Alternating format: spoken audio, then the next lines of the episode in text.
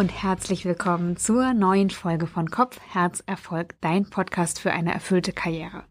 Ich hoffe, dass du gut ins neue Jahr gestartet bist, dass es dir gut geht und habe heute eine Sonderfolge für dich. Im Januar habe ich nämlich mit Kerstin Fuhrmann, sie ist auch Karrierecoach, ein neues Format auf Instagram gestartet. Es nennt sich Ein Fall für zwei und wir besprechen jeden Mittwoch im Januar um 12 Uhr live auf Instagram deine Fragen rund um die Themen Karriere und Berufung. Für die erste Session haben uns wirklich viele tolle Fragen erreicht, die wir gemeinsam diskutiert haben. Ich finde es ja immer spannend, Ansichten und Tipps einer Kollegin auch zu hören und finde, das erweitert ja auch den eigenen Horizont. Man kann tiefer in die Themen einsteigen, nochmal diskutieren und die Themen von unterschiedlichen Seiten beleuchten. Und genau das werden wir jetzt jeden Mittwoch im Januar machen und zwar 12 Uhr am Mittwoch Mittag live auf Instagram.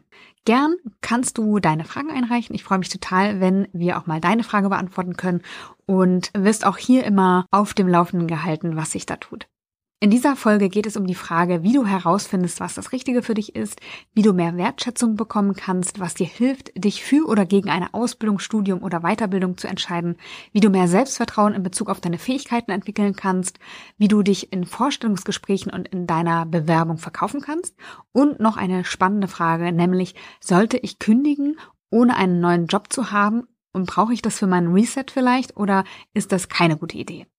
Es wird also sehr spannend und vielfältig und ich fand die erste Folge von unserem neuen Format, ein Fall für zwei, super cool. Ich hoffe, dass es dir auch gefällt. Und wie gesagt, reiche gerne jederzeit Fragen ein für einen der nächsten Mittwoche und zwar bei Kerstin oder bei mir. Vorab noch einmal in eigener Sache. Im März startet nämlich mein sechsmonatiges Online-Programm rein in den richtigen Job in die nächste Runde. Dieses Mal gibt es sehr, sehr wenige Plätze, weil ich alle persönlich kennenlernen möchte und intensiv begleiten möchte. Und deswegen vergebe ich die Plätze auch schon ein bisschen früher, weil es ganz entspannt ablaufen soll im Januar. Und für alle, die im Januar starten wollen, gibt es auch einen vierwöchigen Pre-Course zum Thema Mindset kostenlos mit dazu. Das heißt, wenn du dich im Januar entscheiden solltest, teilnehmen zu wollen am Kurs, dann geht es vier Wochen früher los und zwar schon im Februar. Und ja, ich freue mich schon total, weil es ist immer wieder spannend, neu zu starten mit Menschen, die auf der Suche nach ihrer Berufung sind. Wenn du dich fragst, was dich in dem Kurs rein in den richtigen Job erwartet, dann nochmal zusammengefasst für dich. Also es ist ein sechsmonatiger Online-Kurs, der dich Schritt für Schritt anleitet, deine berufliche Erfüllung zu finden. Wir machen Glaubenssatzarbeit, eine ausführliche Selbstreflexion, Visionsarbeit. Wir klären Rahmenbedingungen für deinen Job oder dein Arbeitsleben, das dich erfüllt.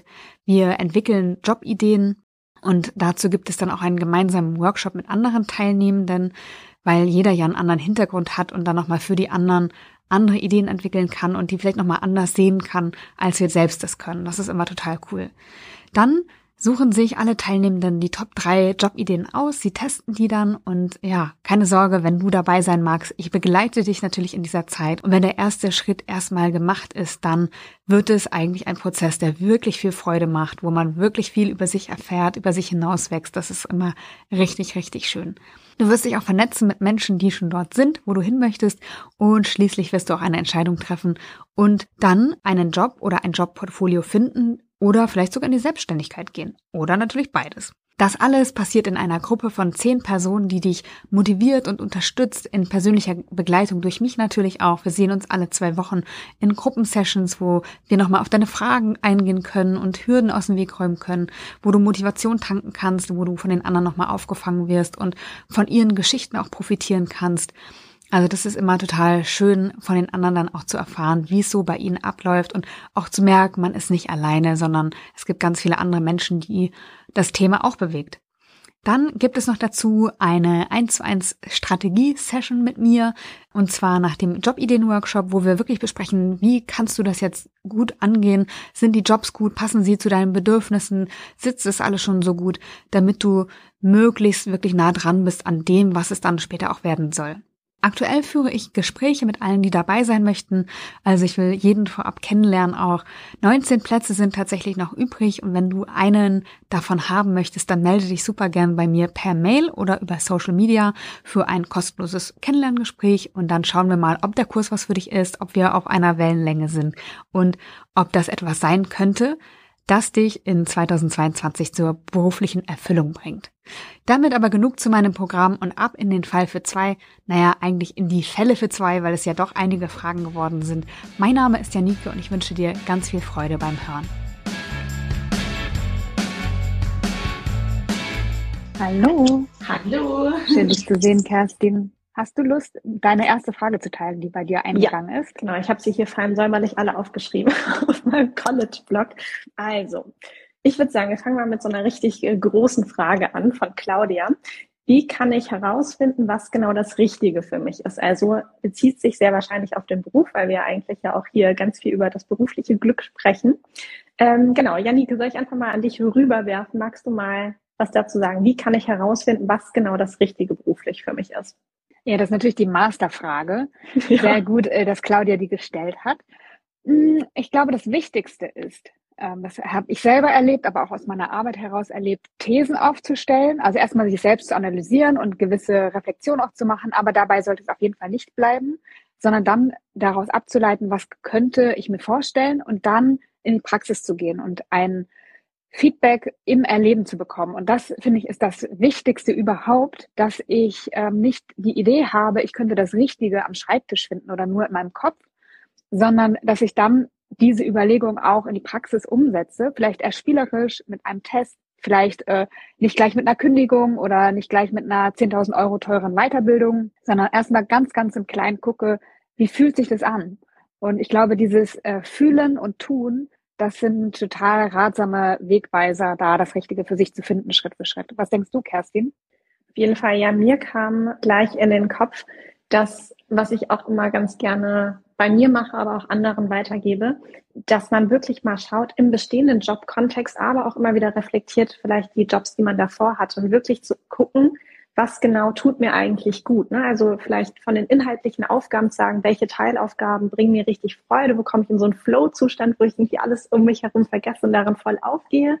Aber auch solche Sachen wie arbeite ich gerne mit vielen Menschen zusammen, brauche ich viel Interaktion, brauche ich eigentlich eher eine zurückgezogene Arbeit, wo ich so ganz in Ruhe Neues Canceling, Kopfhörer auf den Ohren einfach mein Ding durchziehen kann arbeite ich super gerne im Großraumbüro oder im Einzelbüro. Also auch so Kleinigkeiten, vermeintliche Kleinigkeiten, die helfen mir auch einfach mehr und mehr Klarheit zu bringen, wie dein Arbeitsumfeld eigentlich aussehen muss und was dann entsprechend beruflich das Richtige für dich ist, weil es ist ja nicht nur die Tätigkeit an sich, sondern eben auch das drumherum. Ne?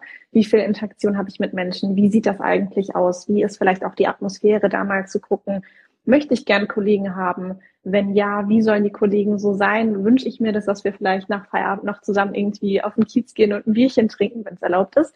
Oder möchte ich das eigentlich nicht haben? Ich glaube, da kann man sich so ganz gut Stück für Stück einfach immer mal wieder nähern. Genau, das ist super wichtig, nach den Rahmenbedingungen auch zu gucken und auch nach der Kultur des Unternehmens. Wird da das gelebt, was gesagt wird? Passt es zu meinen Werten? Also das finde ich auch immer wieder sehr, sehr wichtig. Und das war's tatsächlich. Also was ist von den Tätigkeiten, wann bin ich im Flow, was, wenn ich mich selbst analysiere, was fällt mir leicht, welche Stärken habe ich, wo kann ich die einsetzen, dann aber auch, wie will ich arbeiten. Und ich wollte irgendwas sagen, was ich bei meinen Coaches immer erlebe. Vielleicht greifst du kurz den Faden auf.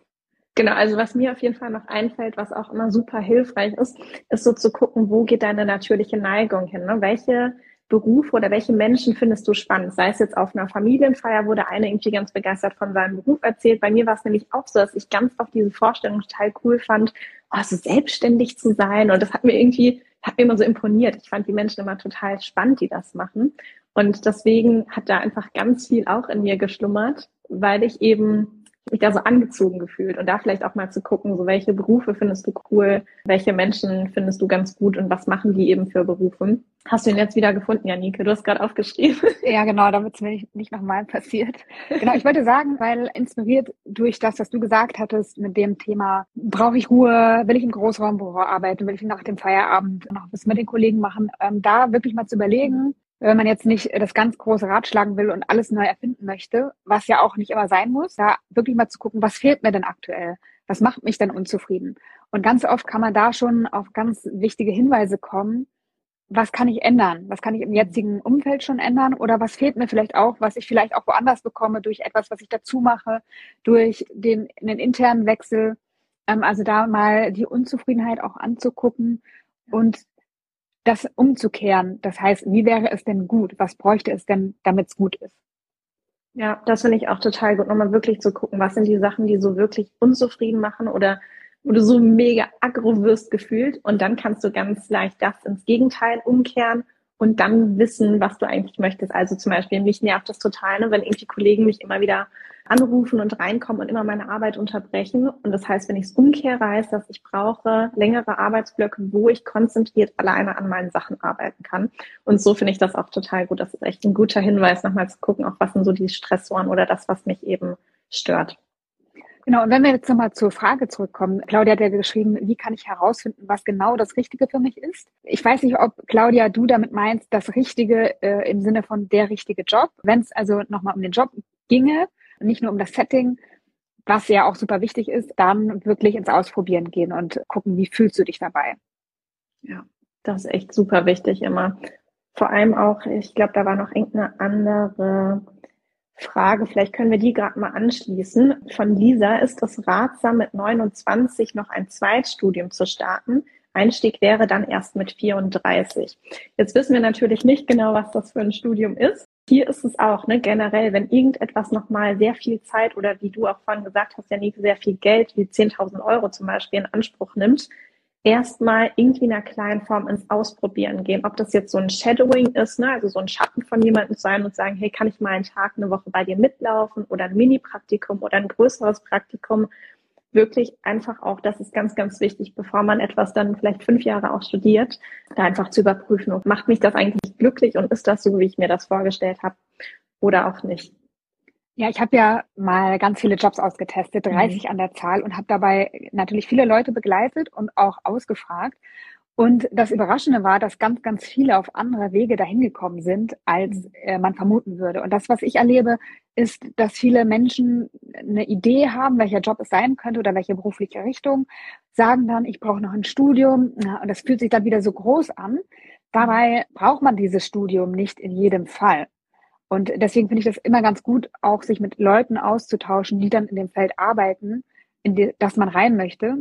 Ähm, und nicht nur zu studieren um des Studiums willen. Also ich finde, ein Studium, ja, könnte man machen, äh, sollte auf jeden Fall interessensbasiert sein im besten Fall. Aber braucht es das Zweitstudium, würde ich mich auf jeden Fall fragen. Wenn du Lust hast zu studieren und du kannst es dir leisten, auf jeden Fall. Aber sonst würde ich wirklich gucken, braucht es dieses Studium wirklich? Und ganz, ganz viele sagen so vom Gefühl her, ich brauche erst die Qualifikation, äh, damit es vielleicht auch eine Rechtfertigung gibt. Aber wenn du eine Idee hast, wo die Reise hingeht, dann kommt das meistens ja auch nicht von ungefähr, sondern dann basiert das auf irgendwelchen Erfahrungen. Und meistens bringt ganz, also meine Coaches bringen immer ganz, ganz viel mit für den Bereich, in den sie wollen. Also weil, weil das einfach schon angelegt ist, ne? Und ähm, vielleicht auch natürlichen Ausprägungen entspricht. Und deswegen ist es ganz gut, wirklich mit Leuten zu sprechen, die in dem Feld schon arbeiten und zu sagen, hey, wie bist du da hingekommen? Was braucht es für den Job an Qualifikationen? Muss ich das machen dafür? Und dann, genau, entscheiden, mache ich das Studium ja oder nein? Ja, auf jeden Fall.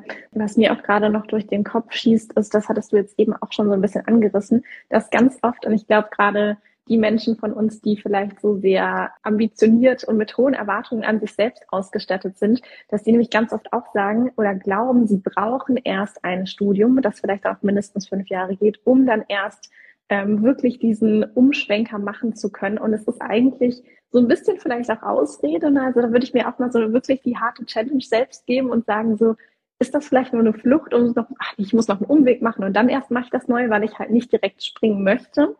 Oder bei anderen Sachen ist es ja tatsächlich auch wirklich notwendig. Und vielleicht kann ich da auch mal kurz von mir erzählen. Bei mir war es so, dass ich ja ganz lange im Konzern war, auch da im Marketing gearbeitet habe, aber schon immer dieses Fach von Psychologie super spannend fand und dann auch irgendwann überlegt habe, da war ich ja auch Ende 20, ich glaube auch so 28, 29 um den Dreh, ähm, also ähnlich wie du diese. Und da dann dachte, und jetzt noch Psychologie studieren, das dauert ja auch ewig viele Jahre. Mir dann aber auch überlegt habe, das hatten wir auch vorhin so ein bisschen, wie konkret würde der Tag denn aussehen? Und wenn du jetzt irgendwie Kassenpatienten betreust, hast du ja sehr viel Einzeltermine zum Beispiel. Und dachte mir, das ist mir, glaube ich, zu schnell. Dann habe ich gar nicht so den ganzen Fokus auf den Menschen. Ich muss so viel abarbeiten und kann vielleicht nicht den Raum so geben, wie ich mir das gerne wünsche. Und dann überlegt, okay, was ist vielleicht eine kleinere Form, die so ähnlich ist, wo ich es erstmal ausprobieren kann. Und so bin ich dann zum Beispiel aufs Coaching gekommen.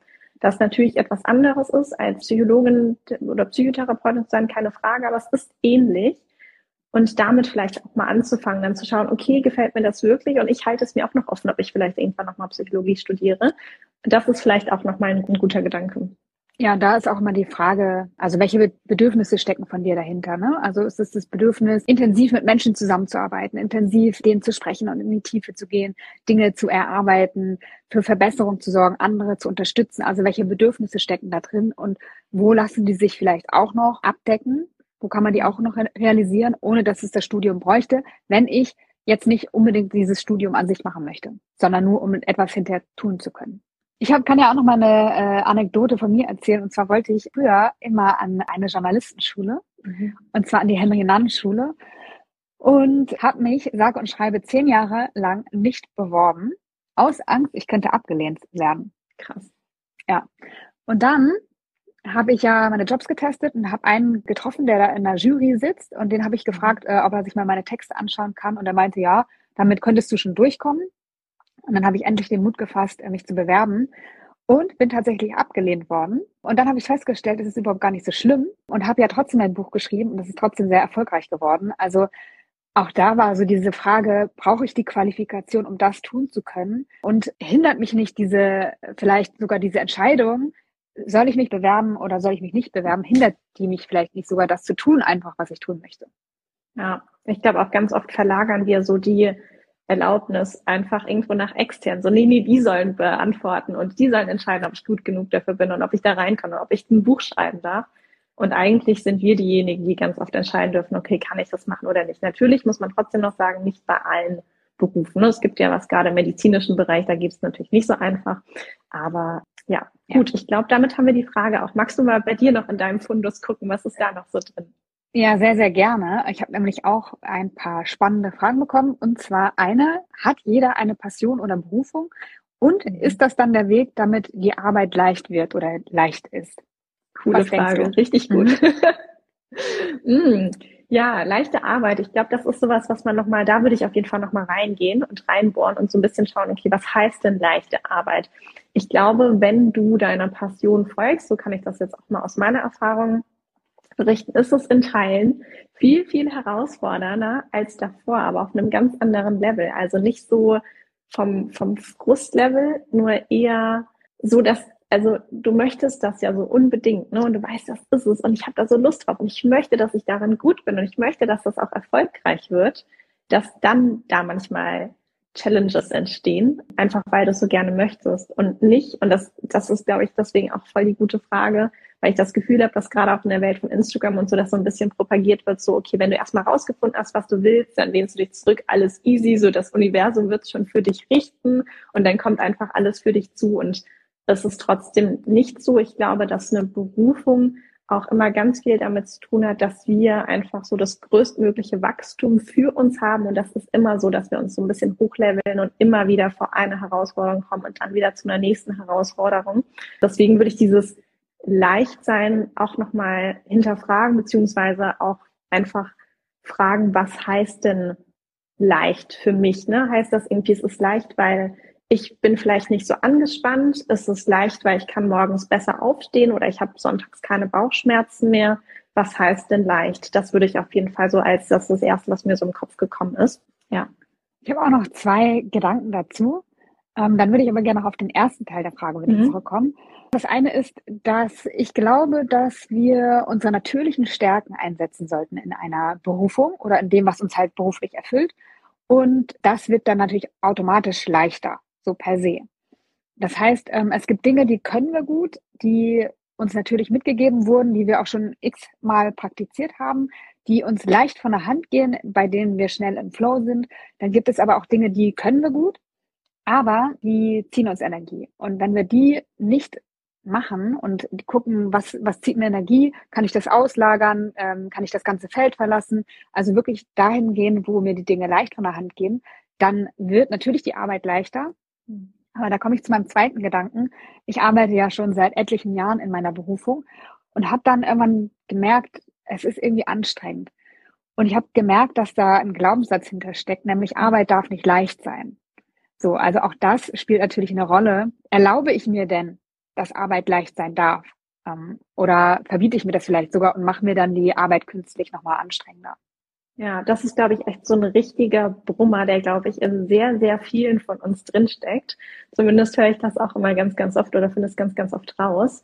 Und ich glaube, das kommt einfach auch viel aus der Gesellschaft, aber natürlich auch aus dem, äh, vielleicht aus dem, ne, aus dem Elternhaus, was auch gar nicht vorwurfsvoll gemeint ist. Aber dieses, ja, ich komme aus Süddeutschland, das ist auch diese Schaffen-Mentalität, ne? also schaffe, schaffe, Häusle bauen und irgendwie es muss hart sein, ich muss mich richtig anstrengen, ich muss mir das Geld hart verdienen, ne? oder es ist hart verdientes Geld, das ist ja auch ganz viel schon in der Sprache so verankert. Und da würde ich auch auf jeden Fall immer gucken und auch ich kenne diese Fallstricke total, dass man sich dann doch irgendwie härter macht, als es eigentlich sein muss. Und ich kann dir da so zu 100 Prozent zustimmen, dass wenn wir das machen, wo wir natürlich auch unsere natürliche Begabung und unsere Stärken einfach gut nutzen können, dass es dann natürlich leichter ist. Und gleichzeitig, jetzt findest du, wird es nochmal ganz spannend, wenn wir unsere Berufung suchen oder das, was uns beruflich erfüllt, sehen wir es meistens nicht, weil wir das, was uns leicht fällt, übersehen. Also wenn ich zum Beispiel sage, ich, ich führe super gerne tief, tiefgehende Gespräche, dann ist das vielleicht im ersten Moment, und da habe ich mich auch voll schwer mitgetan, weil ich dachte so, hey, damit jetzt vielleicht auch irgendwie Geld verdienen, das, das ist doch viel zu einfach, dass ich das jetzt als Arbeit betiteln könnte. Oder vielleicht schreiben, wenn du sagst, ich schreibe so gerne, ich bin total im Flow, die Seiten füllen sich immer wie von alleine gefühlt. Das, das kann ich doch jetzt nicht, dafür kann ich doch kein Geld verlangen, das macht mir doch zu viel Spaß. Und das ist auch nochmal ein ganz, ganz großer so Twist im Kopf, den wir echt gerne auflösen können. Ja. Ja, merke ich auch immer wieder. Und dabei glaube ich, dass wir gerade dann, gerade dann gute Arbeit machen, wenn es leicht ja. ist. Ja, auf jeden Erster Fall. Teil der Frage. Kerstin, mhm. denkst du, dass jeder eine Passion oder Berufung hat? Yes. yes.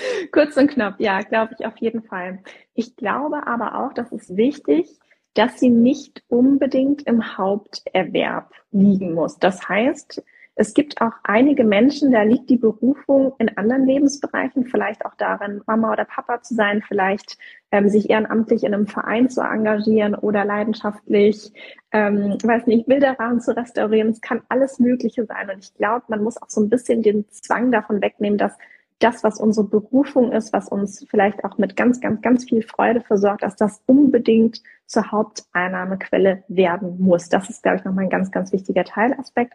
Trotzdem glaube ich, wenn wir nochmal das berufliche Thema auch beleuchten, dass es auf jeden Fall einen Job oder Jobs gibt, die uns eher liegen. Und für mich ist es auch ganz, ganz wichtig, dass wir alle verstehen, ein Job muss nicht übermäßig Stress machen, uns übermäßig anstrengen und uns vielleicht sogar wirklich krank machen. Das muss es absolut nicht. Also das ist mir auf jeden Fall ganz, ganz wichtig. Ich würde gerne noch mal andere Aspekte reinbringen, weil ich glaube, mhm. einerseits auch, dass jeder eine Berufung hat, aber ich habe äh, so ein paar Probleme mit dem Wort Berufung, weil mhm. das hört sich so an, keine Ahnung, irgendwann finde ich das eine und dann ist es so und dann bin ich erleuchtet und dann weiß ich immer, was ich tun will. Und daran glaube ich eben nicht, sondern ich glaube, dass jeder von uns etwas hat, was ihn erfüllt, was ihn antreibt, äh, was er gerne tut, aber das kann sich durchaus verändern. Und ich glaube, dass es durchaus Konstanten gibt, die bleiben. Zum Beispiel bei mir, ich habe äh, auch, also ich verändere mich beruflich auch immer wieder, entwickle was Neues, dann mache ich was Neues dazu, anderes lasse ich wieder los. Ähm, aber es gibt immer einen Kern, der mich in meiner Arbeit hält. Ne? Es geht immer darum, Menschen zu unterstützen, Orientierung zu finden. Es hat immer mit Arbeit zu tun. Und das ist so das, was mich antreibt, der Kern, der, der gleich bleibt bei allem, was ich tue. Und ich würde nicht ausschließen, dass sich das in 20 Jahren nochmal ändern wird. Ähm, aber ich glaube, dass wir, wenn wir äh, achtsam sind, auf uns hören, dass wir das so gestalten können, dass es uns erfüllt. Ähm, und von daher bin ich mit dieser einen Berufung äh, finde ich das für mich nicht so ganz sauber als Definition. Ähm, aber wenn wir davon sprechen, berufliche Erfüllung zu finden, ich glaube, das kann jeder. Mhm. Also es geht nicht immer darum, dass wir diesen einen Beruf finden, ne, dieses eine Wort und das ist dann immer dieses, ne, Architektin, Feuerwehrmann, wie auch immer, sondern eher so, das kam ja bei dir auch ganz deutlich raus, wie so eine Mission, Vision, wie so ein Purpose, ne, der so größer ist und manchmal vielleicht auch ein bisschen fluffiger, sag ich mal, also nicht so konkret, sondern irgendwie so ein bisschen größer. Und man kann aber, ich, ich finde das ganz gut wie so ein Dach, ne, wenn das das Dach ist zum Beispiel, ähm, kannst du unterschiedliche Säulen drunter bauen. Und das kann zum Beispiel sein, ich mache dazu einen Podcast, ich schreibe dazu ein Buch, ich ähm, werde eine Rednerin dazu oder was auch immer es an Möglichkeiten gibt. Deswegen ist das sehr, sehr wichtig auch zu verstehen, dass Berufung nicht immer dann ein Wort am Ende ist, sondern vielleicht auch ein Wunsch, sich mit einem Thema zu beschäftigen oder eine, einen Wunsch zu haben, etwas zu verändern. Ja, und meistens hat es ja, oder also das ist meine Erfahrung, hat das oft, fast immer, hat das mit der eigenen Biografie zu tun. Also woher komme ich, was hat mich selber bewegt, welche Themen haben mir was bedeutet, was habe ich vielleicht auch äh, überwunden an Herausforderungen. Und äh, ich will nur ein Beispiel geben, ja, wenn ich zum Beispiel an einer Depression gelitten habe, das überwunden habe und weiß, wie einen das mitnimmt und ich möchte jetzt Menschen unterstützen, aus einer Depression herauszukommen, kann jetzt der Gedanke sein, vielleicht meine Berufung liegt immer darin, Psychotherapeutin oder Psychiater zu werden oder in einer Klinik zu arbeiten. Ich glaube, man darf das halt viel weiter sehen. Also ich könnte zum Beispiel auch als Softwareentwicklerin oder Softwareentwickler arbeiten für eine App, die äh, für geistige Gesundheit sich einsetzt. Ich kann vielleicht äh, einen Verein aufbauen mit Mentoren, äh, der äh, Leute unterstützt. Also da gibt es auch ganz, ganz viele Wege, das dann umzusetzen. Und das muss nicht immer das Offensichtlichste sein, sondern ist, glaube ich, einfach wichtig, dass man in diesem Themenfeld unterwegs ist und da Unterstützung leistet, damit es erfüllend mhm. ist. Ja, ich glaube, so die Herausforderung ist natürlich, das immer so pauschal zu beantworten, weil Menschen einfach so unterschiedlich sind. Und es gibt natürlich auch Menschen, die sagen, ich habe einfach so eine Sache, wie zum Beispiel, bleiben wir mal beim Schreiben von Büchern oder von Artikeln. Und ich liebe das einfach, diesen Prozess des Schreibens. Und dann ist vielleicht wirklich dieses Schreiben die Berufung. Das bleibt vielleicht auch, weil man einfach diese Tätigkeit an sich so gerne liebt oder vielleicht Theater zu spielen oder was auch immer. Also das ist natürlich immer so ein bisschen schwierig, das zu verallgemeinern. Ähm, es kommt einfach sehr, sehr individuell. Ich glaube, wir haben noch weitere Fragen da, ja. die beantwortet werden wollen. Magst du noch mal eine vorlesen?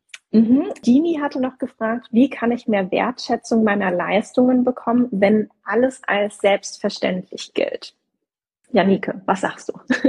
Ja, ich habe darüber nachgedacht. Du hast mir die ja im Vorfeld zur Verfügung gestellt.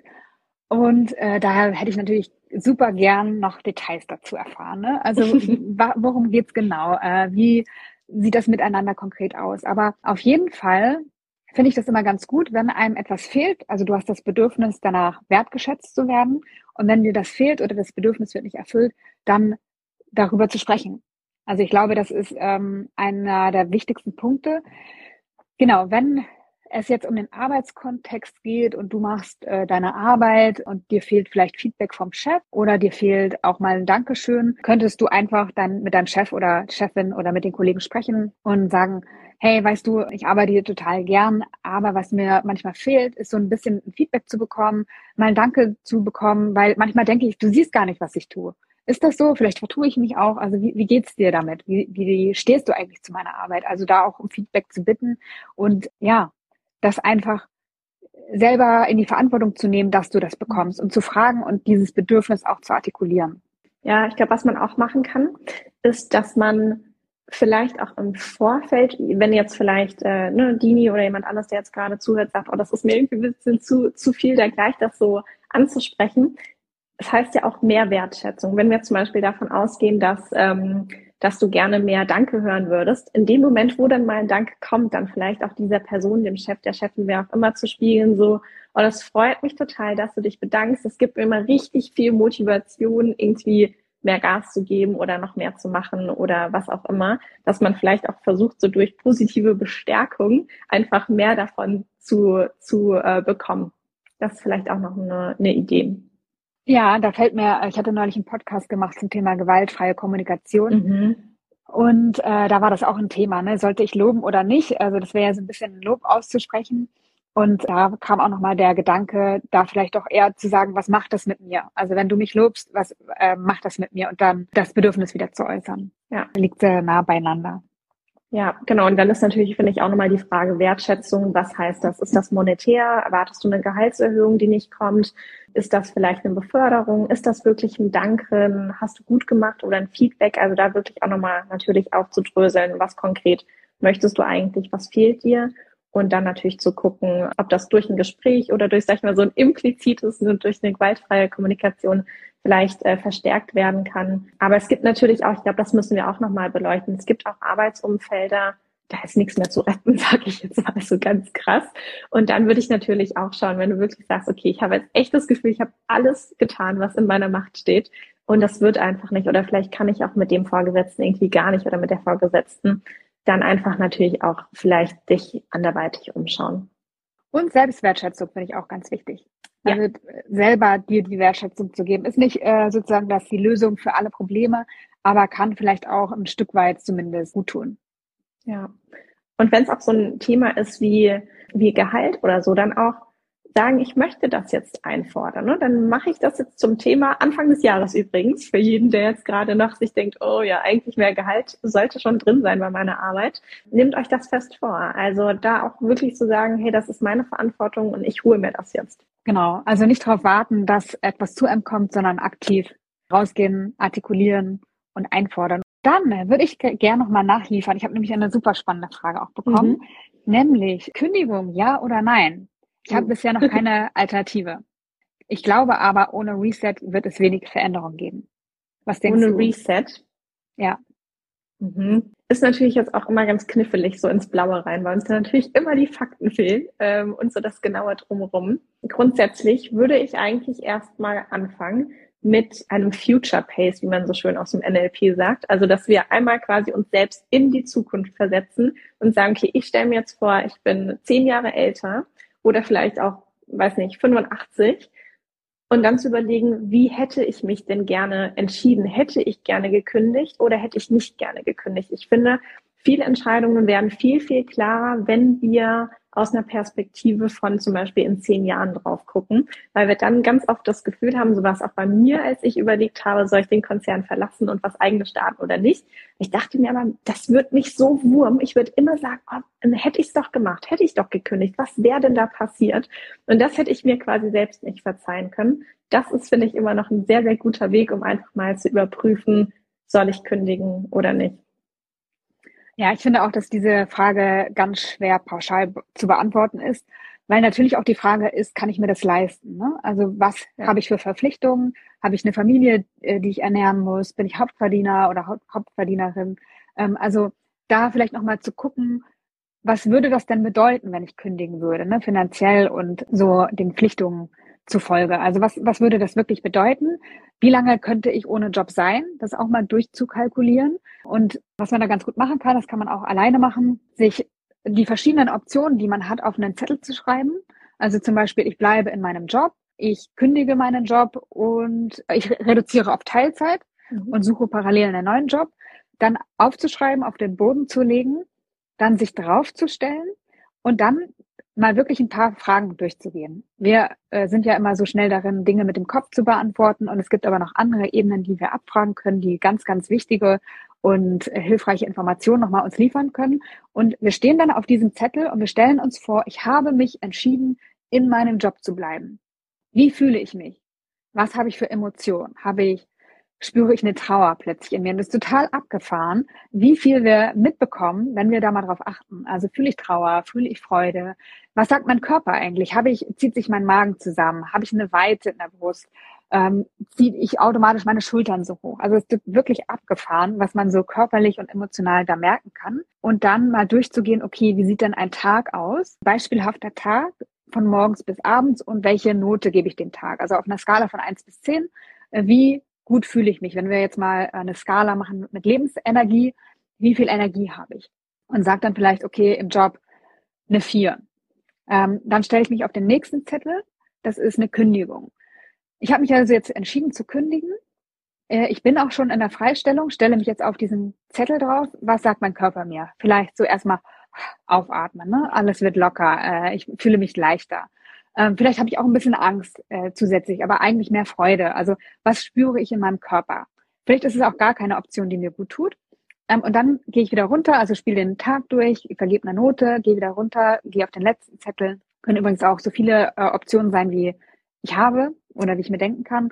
Ich reduziere in Teilzeit und suche parallel einen neuen Job ähm, spiele dann das gleiche durch und äh, ja, da kommen einfach super viele Sachen nochmal hoch, die mir helfen, da eine gute Entscheidung zu treffen. Ja. Machst du das auch manchmal? Mm, ich mache es ein bisschen anders. Bei mir ist das eher so eine, ich sag, ich nenne sie immer Entscheidung auf Zeit, dass ich, wenn ich lange an so einem Thema rum überlege, dass ich einfach sage, ich nehme jetzt eine Entscheidung und tue so, als ob sie jetzt entschieden wäre und gucke, wie ich mich damit fühle. Also das ist manchmal auch ein, ein paar Tage oder eine Woche. Und ich sage, okay, wir nehmen das jetzt einfach mal so an. Ich habe mich entschieden, wie in dem Beispiel zu kündigen. Und dann gucke ich mal, ob danach vielleicht ne, irgendwie doch die, das Unwohlsein größer wird oder ob ich mir denke, oh ja, voll gut und jetzt kann ich das und das machen. Ich merke so, okay, die erste Blockade ist weg und alles andere fließt jetzt. So mache ich das eigentlich immer.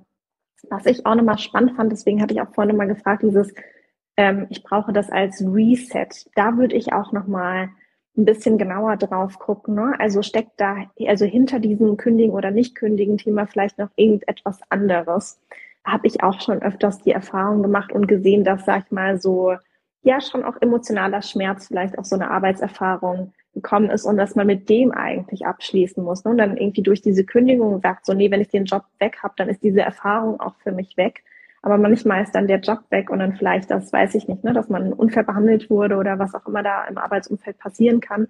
Das bleibt und das ist vielleicht das eigentliche Thema, was erstmal so bearbeitet werden müsste. Also da würde ich auch nochmal so ein bisschen gucken, ähm, was, was, was soll es denn an Reset geben und ist dafür die Kündigung A unbedingt nötig und B löst sie das vor allem auch komplett oder braucht es nicht vielleicht noch was anderes? Mhm. Dazu auch nochmal eine Ergänzung, ähm, Stichwort Energie. Also das merke ich bei meinen Coaches auch immer wieder, dass die Frage ist, wie viel Energie habe ich noch über? Wie frustriert mhm. bin ich? Wie kaputt bin ich? Brauche ich vielleicht eine Pause einfach? Brauche ich das, um die Reserven wieder voll zu tanken. Kann ich überhaupt mich öffnen für neue Optionen oder bin ich eigentlich so ausgelaugt und zerrt mich dieser Job so aus, dass ich gar keine Kraft mehr habe, äh, das nebenbei zu machen? Also ich hatte zum Beispiel, bin ja 2016 in die Selbstständigkeit gestartet, hatte dann noch ein paar Umwege gemacht. Auf jeden Fall äh, brauchte ich irgendwann einen Nebenjob, um meine Selbstständigkeit eben aufzubauen, ähm, weil ich eine Gründung nicht mitgemacht habe, die ich eigentlich mitmachen wollte, aber äh, passte dann irgendwie nicht. Und ich habe mich dann beworben und habe eine Teilzeitstelle bekommen. Ich habe nur 20 Stunden die Woche gearbeitet, aber in einem Setting, das okay war, aber mir irgendwie nicht gut getan hat. Und das hat mir so viel Kraft gezogen, dass ich keine Kapazitäten mehr hatte, was in meine Selbstständigkeit oder in den Aufbau meiner Selbstständigkeit zu stecken, weil mich das so sehr belastet hat, äh, in diesem Setting zu arbeiten. Und das für mich, ich habe dann das auch gekündigt, äh, habe mir einen besseren Job gesucht, sozusagen, der besser dazu passte äh, und hatte dann auch mehr Kraft über. Also gar nicht von der Stundenzahl her, sondern eben von dem, was ich an Energie über habe. Ähm, mhm. Also auch da ist die Frage, ne, lässt mir der Job Spielraum energetisch äh, oder also von meiner Energie, die ich habe, auch her, dem Neuen zu öffnen oder brauche ich vielleicht wirklich eine Auszeit oder ja, einen Schlussstrich? Ich hatte genau die die andere Erfahrung, dass ich am Anfang, als ich gesagt habe, ich möchte mich selbstständig machen, dass dieser Druck irgendwie so groß war, dieses, okay, du bist jetzt selbstständig, es muss schnell funktionieren und auch natürlich der finanzielle Druck dahinter, dass für mich dieser Teilzeitjob, ähm, das war auch noch in meinem alten Unternehmen, also ein Unternehmen von davor und das hat mir auch mega viel Spaß gemacht, aber der hat mir quasi auch so Kraft gegeben und zum Beispiel auch die finanzielle Stabilität, dass ich das Neue auch besser aufbauen konnte. Also daher finde ich das auch immer ganz spannend, nicht immer so in absoluten Dingen zu, äh, zu denken, ne? soll ich jetzt kündigen und irgendwie nur das eine oder nur das andere, sondern auch gerade diese Übergangsdinge von Teilzeit finde ich auch immer sehr, sehr spannend. So, ich glaube, wir machen mal weiter, oder? Sehr gerne. Okay, ich habe noch eine, ich glaube, eine schnelle Frage. Danny hatte gefragt, kennt ihr verschiedene Plattformen, wo man Volunteering-Jobs finden kann? Ich weiß nicht, ob du welche kennst. Ich kenne jetzt keine Plattform per se, würde es im ersten Ding natürlich erstmal googeln. Volunteering ist natürlich auch jetzt nicht, glaube im Ausland oder hier in Deutschland oder Österreich, Schweiz. Ähm, ich wollte auch mal auf jeden Fall im Ausland Volunteering machen, auch so ein bisschen als Sabbatical oder so ein kleines, ja, einfach ein kleines Ding für mich. Und ich hatte dann tatsächlich auch nach Agenturen geschaut und fand das aber so ein bisschen, hm, naja, weil man da auch teilweise sehr, sehr viel für die Vermittlung zahlen musste. Ich habe es tatsächlich immer so gemacht, dass ich mir vor Ort einfach was gesucht habe und dann selbst gerade auch mit so kleineren lokalen Organisationen, weil mir das einfach immer sehr gut gefallen hat, ähm, das einfach mir selbst gesucht habe. Das geht auch ganz gut und die meisten ähm, NGOs oder kleine, weiß nicht, Kinderheime, wie auch immer, sind ja meistens zumindest im Ausland auch super dankbar für jemanden, der da unterstützt. Aber ich weiß nicht, kennst du eine Plattform? Ähm, also es gibt verschiedene, kenne mich aber da auch nicht so super gut aus. Go, Go Volunteer zum Beispiel oder Ach, Volunteer World. Dann gibt es ja noch Roofing, also Working on Organic Farms. Ähm, das ist auch eine Alternative. Und ja, die Frage nochmal, was heißt Volunteering? Ne? Also für mich war das, klang das auch gleich nach ähm, Auslandsarbeit äh, oder Arbeit im Ausland. Und wenn es das nicht ist, dann kann man auch immer ganz gut gucken nach Ehrenamtsbörsen. Ähm, das hat eigentlich fast jede Stadt, dass die da eine Übersicht hat, was man in der eigenen Stadt machen kann. Das finde ich eigentlich immer ganz cool. Und äh, dann gibt es noch Programme von den Ministerien oder von, von ja, der Bundesregierung, auf jeden Fall wie, ich habe leider den Namen vergessen, auswärts, heimwärts, irgendwie sowas in der Art. Für Menschen unter 30 kann man dann mit denen ins Ausland gehen und da ja, freiwillige Arbeit machen, die aber auch zum Teil bezahlt wird oder ganz normal entlohnt wird. Sehr gut, ich glaube, dann haben wir das auch so gut wir konnten beantwortet. Dann glaube ich auch noch eine Frage, die glaube ich auch relativ schnell geht von Sabrina. Ähm, das bezieht sich auf ähm, eine Coaching-Ausbildung. Nehme ich meinen ersten Klienten schon in der Coaching-Ausbildung oder erst danach? Janike. Wenn du dich bereit fühlst, ja, natürlich. Ja, würde ich auch sagen. Würde ich auch sagen, auf jeden Fall. Ich hatte das auch so gemacht, dass ich schon parallel gecoacht hatte. Für mich hatte sich's, ähm, also ich hatte noch so einen persönlichen Struggle mit so ein bisschen, wie viel Geld nehme ich dann dafür und hatte für mich dann, also das ist super individuell auch, aber für mich so den Frieden gefunden zu sagen, ich fange so ein bisschen ähm, mit einem günstigeren Stundensatz an und dann, wie ich mich wohler fühle, auch nach der Ausbildung, kann ich das ja auch nochmal anheben, auf jeden Fall. Aber ich würde auch sagen, wenn du ready bist, starte auf jeden Fall. Und ich finde auch in der Ausbildung so viel coachen wie möglich. Ne? Also es gibt äh, da ja verschiedene Modelle, das zu tun, aber äh, je mehr Praxis, desto besser. Ja, genau das ist beim Coaching sowieso immer richtig, richtig wichtig. Und man kann es ja auch offen kommunizieren und sagen, hey, ich bin noch in der Ausbildung, aber ähm, ich würde das gerne ausprobieren. Hast du noch was sagen, auf deinem Zettel? Auf jeden Fall. Und zwar schreibt äh, Pinus Arbor, ich habe eine Bewerbungsblockade mit 41. Ich bin keine Spezialistin für etwas und deswegen ist es auch ganz, ganz schwierig, ein Anschreiben zu verfassen. Es geht eigentlich kaum. Also, wir haben hier eine Frau, die keine Spezialistin ist, wie sie schreibt. Wie soll sie sich bewerben? Sie hat eine Blockade beim Bewerben. Was würdest du ihr raten? Zuerst muss ich sagen, ich bin keine Bewerbungsspezialistin. Äh, ich mache kein Bewerbungscoaching. Die Frage ist natürlich auch, das muss ich gerade mal selbst ein bisschen nachdenken, was eigentlich blockiert. Keine Spezialistin zu sein an sich ist ja nicht schlimm. Es gibt auch ganz, ganz viele Jobs, die einfach ähm, Generalistenjobs sind ne, und die auch erfordern, dass man einfach breiter aufgestellt sind. Die Frage wäre für mich, oder ich habe gerade eher so ein bisschen das Gefühl, fehlt vielleicht so ein bisschen das Feuer für die Stelle, auf die du dich bewerben möchtest. Also ist das vielleicht unklar, warum du eigentlich diesen Job machen möchtest. Das sehe ich nämlich auch ganz oft, dass man einfach so ein bisschen wahllos, ne, sag ich mal, die ganzen Stepstones und so weiter dieser Welt durchforstet und sagt, okay, ich schreibe einfach ganz, ganz viele Bewerbungen, aber eigentlich weiß ich gar nicht selbst so, was ich möchte. Und wenn ich mich dran erinnere, ähm, als ich quasi noch im Konzern war und selbst Bewerbungen bekommen habe, weil wir irgendwie ähm, Leute gesucht haben, ist das ja nicht so, also ich habe persönlich das Anschreiben jetzt nicht total auseinandergenommen, sondern es ist ja auch so ein bisschen, für mich war so diese, diese Grundstimmung, die man übermittelt, auch schon total wichtig. Natürlich auch so ein paar Hardfacts, ne? man sucht vielleicht nach ein paar Schlagworten, aber ich fand, mir war das auch immer wichtig, so einfach rauszulesen zwischen den Zeilen, so quasi, hat da jemand wirklich Lust drauf oder ist es so ein ganz braver Text, wie man so schreibt, eine Textbausteine, wie man es gelernt hat. Und für mich war es eigentlich wichtig, dass der Funke da so ein bisschen überspringen musste. Also das, das war mir immer sehr wichtig. Finde ich gut. Ähm, ich äh, mache ja auch einen Online-Kurs, wie du weißt, wo ich immer wieder das Feedback bekomme. Und ich möchte eine Coach zitieren, dass wenn man weiß, was man kann, was man will ähm, und warum man genau zu diesem Unternehmen will, das, da braucht man gar nicht so viel. Also da kann man das relativ umgangssprachlich auch sogar schreiben. Äh, also ich finde, diese ganzen Floskeln kann man eigentlich äh, sich sparen. Und eine Coachie von mir fand ein Unternehmen ganz toll und die Vision, die dieses Unternehmen hatte und hat gesagt, ich weiß aber nicht, was ich da machen soll, also oder könnte. Dann hat sie also eine Anschreiben geschrieben und hat gesagt, also als er zuallererst, als ich euch gesehen habe, dachte ich ja, was für ein Quatsch. Ne? Äh, und dann habe ich mich da mal ein bisschen mit beschäftigt und habe das so ein bisschen beobachtet und dachte, ja doch, genau so, genau so muss es gehen. Also es ging um Into Mind oder Into Eat. Äh, und mhm. sie war Ärztin, die sich beworben hat. Mhm. Und hat dann gesagt, ähm, zum Thema macht die Betten leer, also so vorsorgende gesund, also Gesundheits, ich wollte gerade sagen Gesundheitsprävention. Nee, also es ist, wenn man möchte, dass Menschen gesund bleiben, bevor sie überhaupt krank werden. Ähm, und das ist so ihr Thema, weil sie sagte, es hätten so viele Krankheiten vermieden werden können. Ganz viele Leute sind im Krankenhaus gelandet, die da hätten einfach nicht sein müssen, wenn sie gut vorgesorgt hätten. Und hat dann eben das genauso geschrieben, ne? erst gedacht, was für ein Quatsch, dann aber gemerkt, nee, genau so und äh, ich möchte super gern für euch arbeiten. Ich, das und das macht mich aus, das und das kann ich. Ich weiß nicht, ob das zu einer Stelle bei euch passt, aber ähm, ich wollte mich zumindest bei euch vorstellen und würde mich mega freuen, von euch zu hören. Also so relativ umgangssprachlich hat sie geschrieben und die ist tatsächlich eingeladen worden cool. im Gespräch.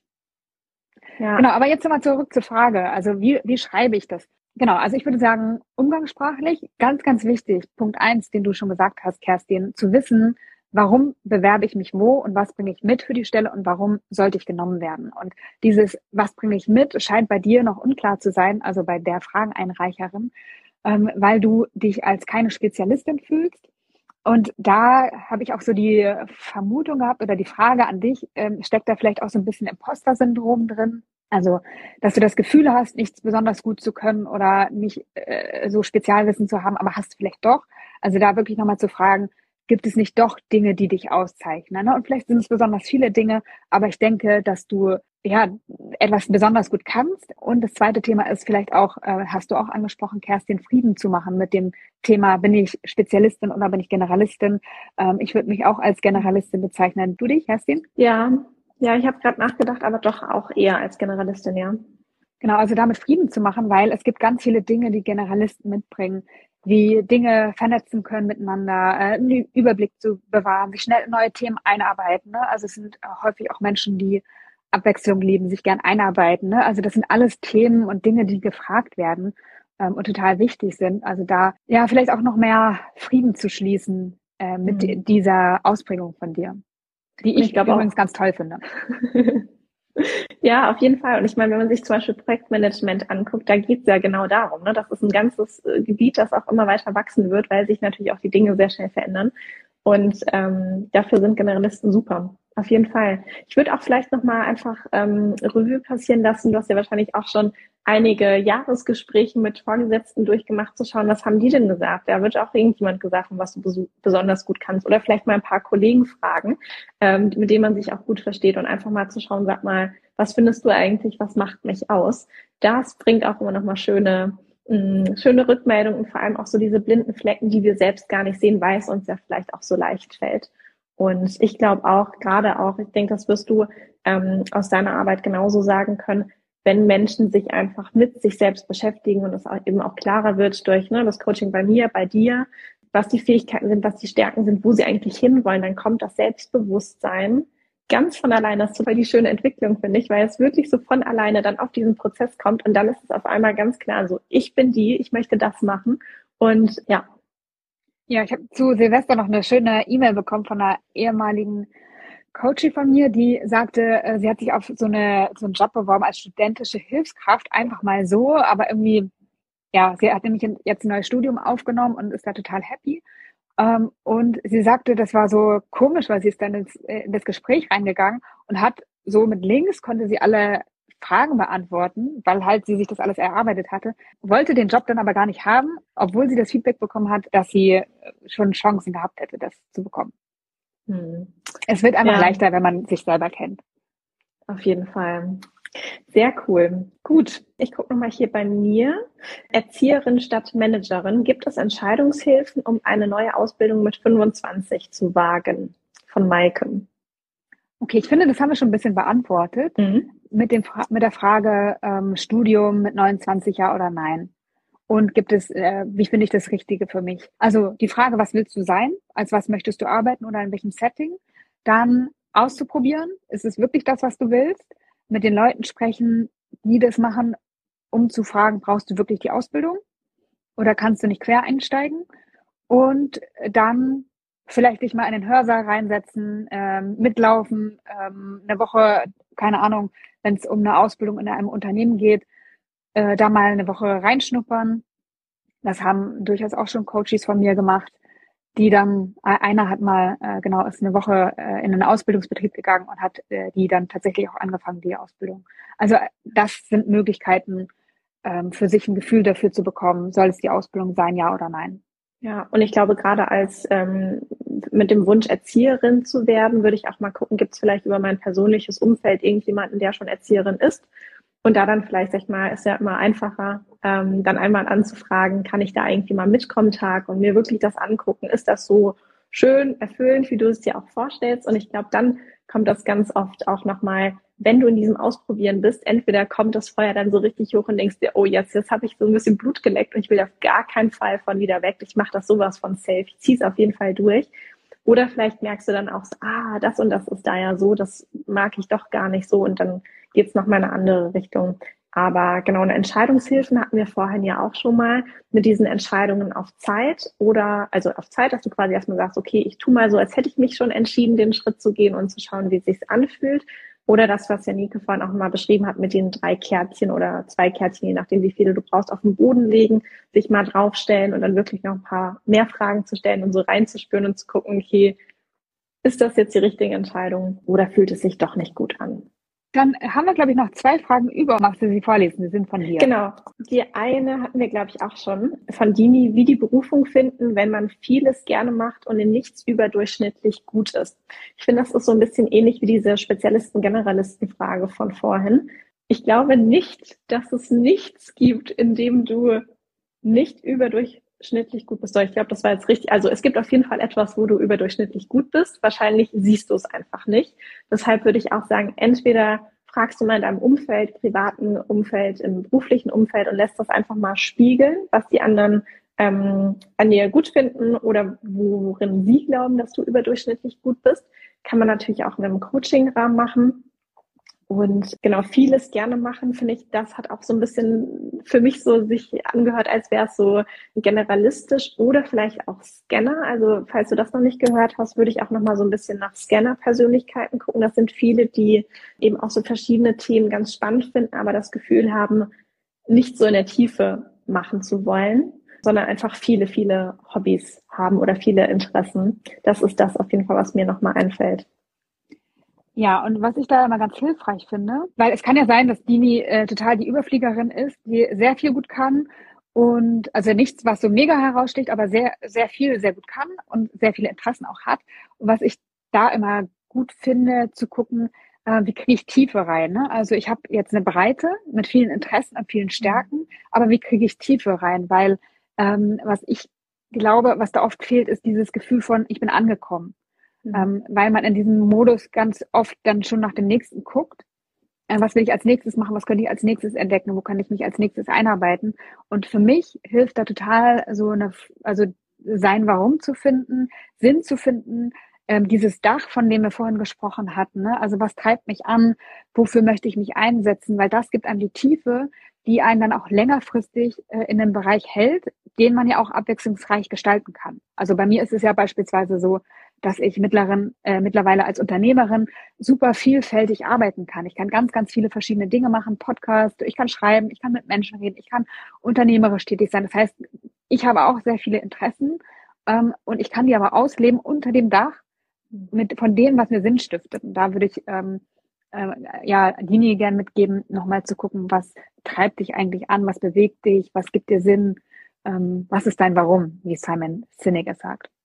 Ja, und am Ende auch, wenn man wirklich das Gefühl hat, so ging es mir damals auch, dass man irgendwie super viel Podcast gehört hat und Bücher gelesen, man irgendwie kommt man einfach nicht so richtig weiter, dann sucht ihr auch einfach Hilfe, ne? ob es jetzt irgendwie ein Online-Coaching-Programm ist, ein persönliches Coaching, was auch immer, um einfach zu sagen, okay, irgendwie kriege ich es jetzt alleine einfach nicht gelöst und ich brauche nochmal jemanden, mit dem ich den, ähm, den Knoten lösen kann.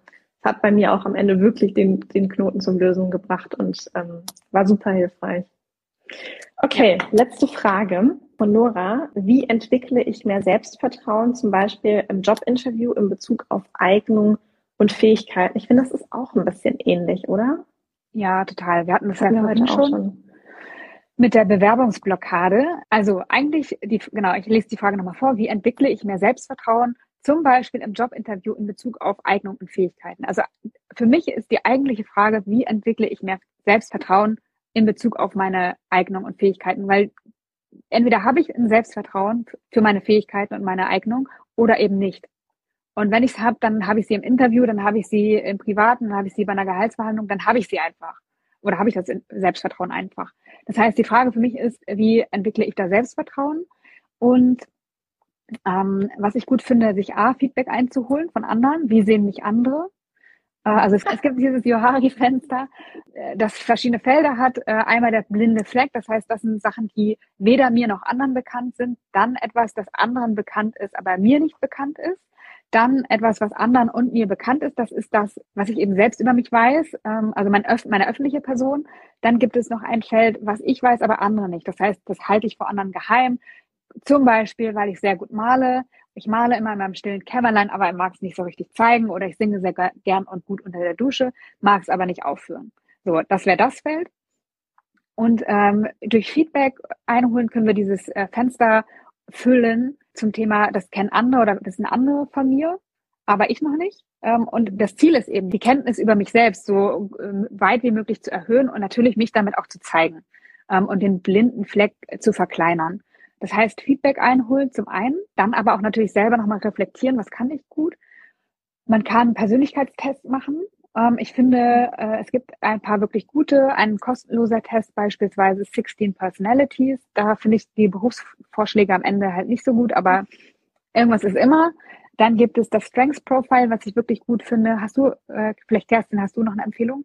Ich nutze die beiden tatsächlich auch am liebsten. Ich finde 16 Personalities, dadurch, dass es kostenlos ist, gibt schon ja. mal so einen ganz guten Eindruck und man merkt ja dann, ich meine, am Ende, wir Menschen sind so unterschiedlich. Natürlich kann man es nicht in 16 Typen einclustern, die dann auch alle hundertprozentig stimmen, aber man kriegt ja schon so ein Gefühl ja. so, ja, ja, ja, ja, das stimmt jetzt auf jeden Fall und irgendwie Textpassagen und denkt, nee, eher nicht so, aber zumindest ist man einfach einen kleinen Schritt weiter. Was ich tatsächlich auch nochmal spannend finde und glaube, so ein bisschen auch rauszulesen, ist dieses ähm, im Bewerbungsgespräch nochmal dieses Gefühl von, oh, da sitzen jetzt die großen Arbeitgeber, ne, die haben mir vielleicht einen Job zu geben und ich muss jetzt irgendwie hier ja gut sein und am Ende müssen sie sagen, okay, du bist toll, wir wollen dich haben. Aber es ist wirklich auf Augenhöhe zu sehen du bist ein Arbeitnehmer, du hast super viel mitzubringen und zu geben und du guckst auch für dich, ob dieser andere Job und das Unternehmen und vielleicht der zukünftige Chef, die Chefin, ob die auch wirklich alle zu dir passen. Also das finde ich macht auch nochmal ganz viel aus und das habe ich auch ähm, jetzt nochmal zurück Feedback bekommen von einer Coach, die bei mir letztes Jahr im Coaching war. Das sagt, ich setze mich da ganz anders rein. Ich gehe da hin und sage, ich finde das und das toll, das und das bringe ich mit und das ist ganz anders und befreiter, als wenn man dann so ein bisschen so, ne, ich erinnere mich so an meine ersten Forschungsgespräche so, okay, das ist jetzt ein großes Unternehmen und hoffentlich finden die mich auch gut und man ist halt in so einer ein bisschen, ein bisschen in so einer devoten Haltung. Und da finde ich passiert auch ganz viel Magie, wenn wir einfach merken, ich gehe dahin, ich höre mir es an, aber ich bin entspannt so, ne, wenn, wenn es mir nicht passt, dann gehe ich einfach woanders hin und das ist schon so ein bisschen von der Haltung einfach anders, anders da reinzugehen. Ja, die Haltung für mich ist, mich zu zeigen, statt mich zu verkaufen. Also wenn ich das Gefühl habe, ich muss mich verkaufen, ich muss mich verstellen, ich muss etwas darstellen, was ich vielleicht nicht bin oder woran ich nicht glaube, ähm, dann ist es vielleicht einfach nicht der passende Job oder das passende Unternehmen, bei dem ich mich bewerbe, weil eigentlich müsste es so sein, dass ich denke, ja, genau, die Stelle wird mich ein bisschen herausfordern, aber ich werde es lernen ähm, und ich bringe mega viel mit und entweder ihr nehmt mich oder ihr nehmt mich mit, äh, nicht.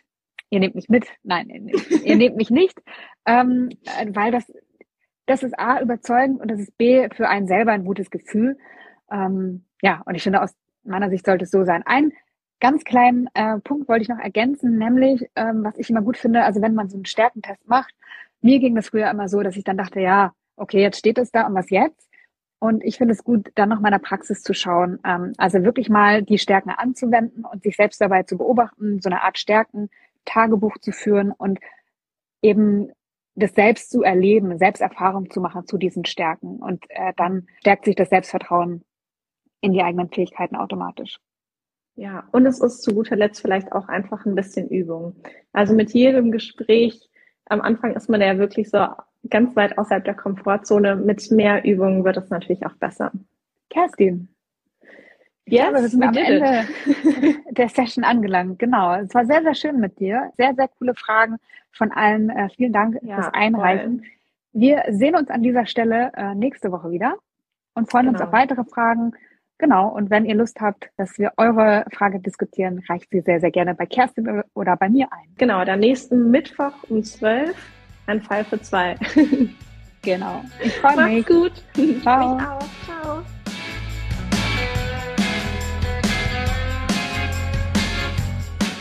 Schön, dass du heute wieder dabei warst. Ich hoffe, du konntest ein paar Impulse für dich mitnehmen. Ich freue mich über dein Feedback, über deine Fragen oder Anmerkungen und auch über deine Bewertung im iTunes Store.